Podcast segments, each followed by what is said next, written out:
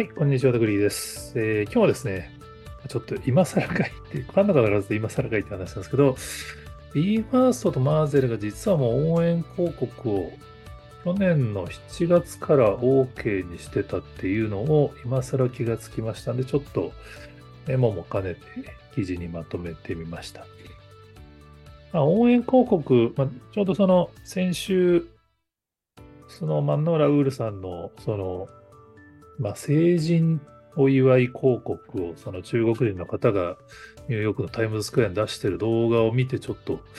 びっくりして、で、日本だとこういうの難しいだろうなみたいな記事書いたらもうやってる事務所ありますよみたいな教えていただいた中に実は BMSG も入ってるんで、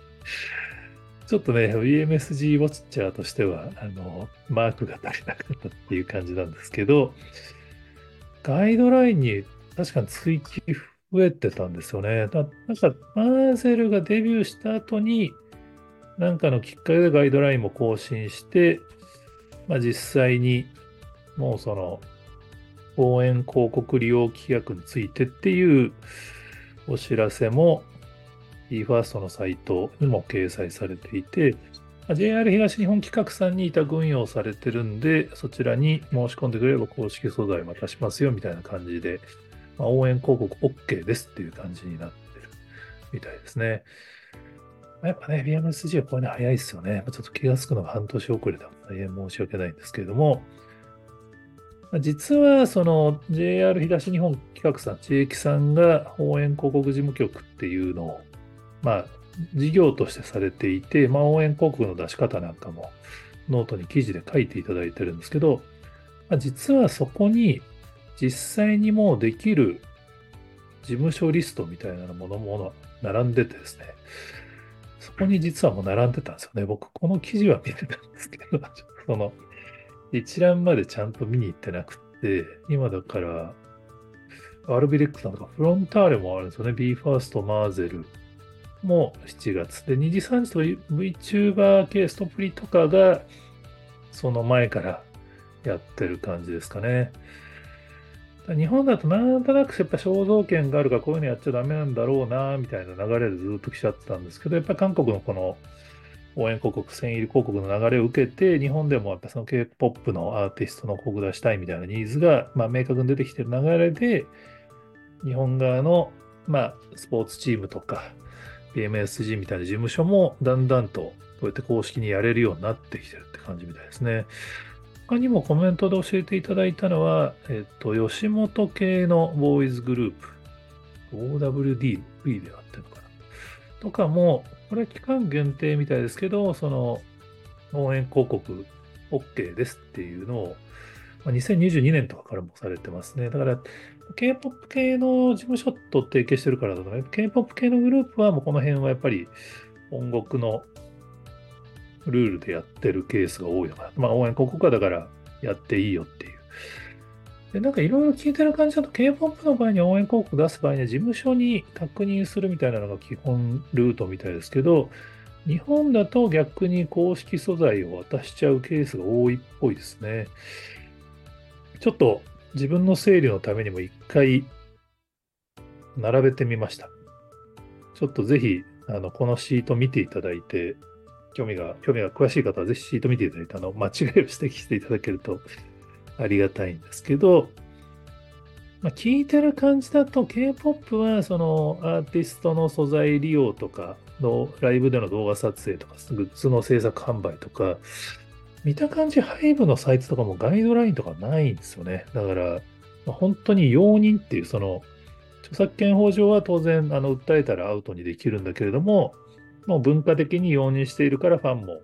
ガンガンやってるっていうことらしいですね。で、応援広告だけは事務所の確認がいるっていうのが基本ルールらしいんですけど、あんま明記もないんですよね。で、日本はま BMSG が SNS 投稿 OK だよっていうのを2021年に出したのは個人的に非常に印象的でしたけれども、ライブでの写真とか動画撮影は今のところ多分日本は基本 NG で一部多分アンコールの時だけ OK にするとかってパターンが多いですかね。応援広告を、まあ、その吉本系とか BMSG が OK にしだしてる流れなのかな。で、グッズの制作販売は日本はダメみたいな感じで、で、これね、やっぱ事務所によって違うんですよね。2B は SNS 投稿のやつは自由に使っていいようになりましたけど、また表現がちょっと BMSG で 2B で違うんですよね。2B は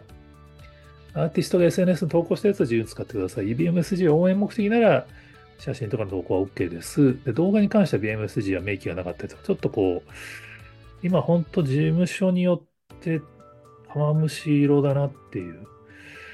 吉本系のグループも SNS 投稿とかライブの撮影についてあんま言及がないっぽいんですよね。多分その K-POP と同じで容認っていうスタイルなんだと思うんですけど、で XG とかもそういうガイドラインはなくて、でもライブはスマホなら撮影 OK みたいなのが書いてあったりとか、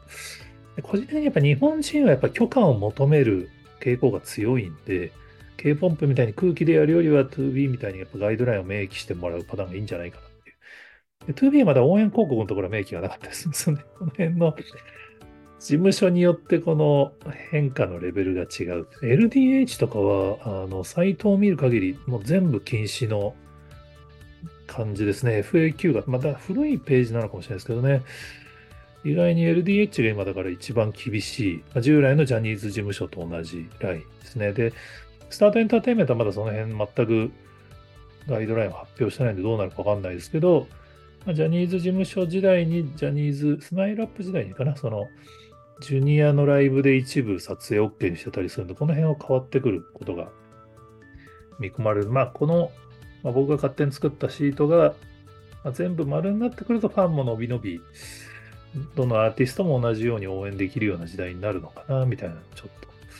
と思ったりしますね。まあ、それまではちょっと丁寧にそれぞれのアーティストのガイドラインを見たり、まあその JR 東日本客さんみたいな代理店さんに聞いたりしてやるのが、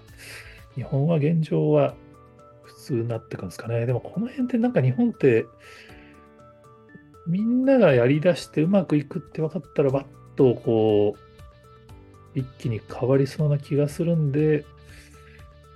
今年がその分岐点になればいいなっていう、多分 2B がデジタル活用ガンガン攻めると思いますが、当然 BMSG もこうしてやると思いますし、まあ、スタートエンターテインメントがそれに影響を受けて、従来の姿勢、ジャニーズ時代の厳しい姿勢から、